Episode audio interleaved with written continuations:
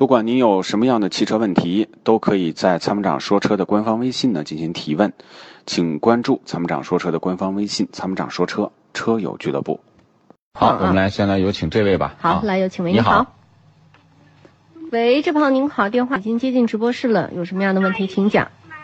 啊，你好，哎，嗯那个参谋，长是吧？哎，你好，我想问，我不是买了个雪佛雪佛兰的那个赛欧车，嗯我就是第买了第三年，第三年不是在在到快到第三年的时候，今年不是这个质量问题出现了四次，嗯一次他就换了一个张金龙，第二次就换了一个那个呃灵活气风暴，对，第三次就换个废气阀门。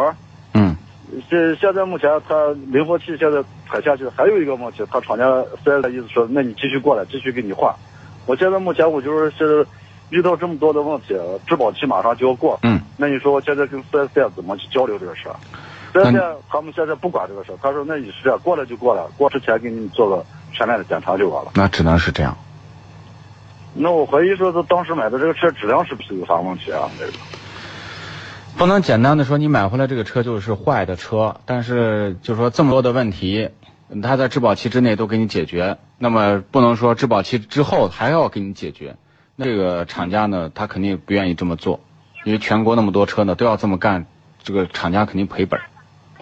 但是就这个事儿，就是你发现问题，尽量在质保期之内就解决，解决掉以后呢，过了质保期，那你只能是自费维修了，除非涉及到那种特别影响安全的，厂家要这个国家要求厂家召回的，那他才可能继续给你免费维修。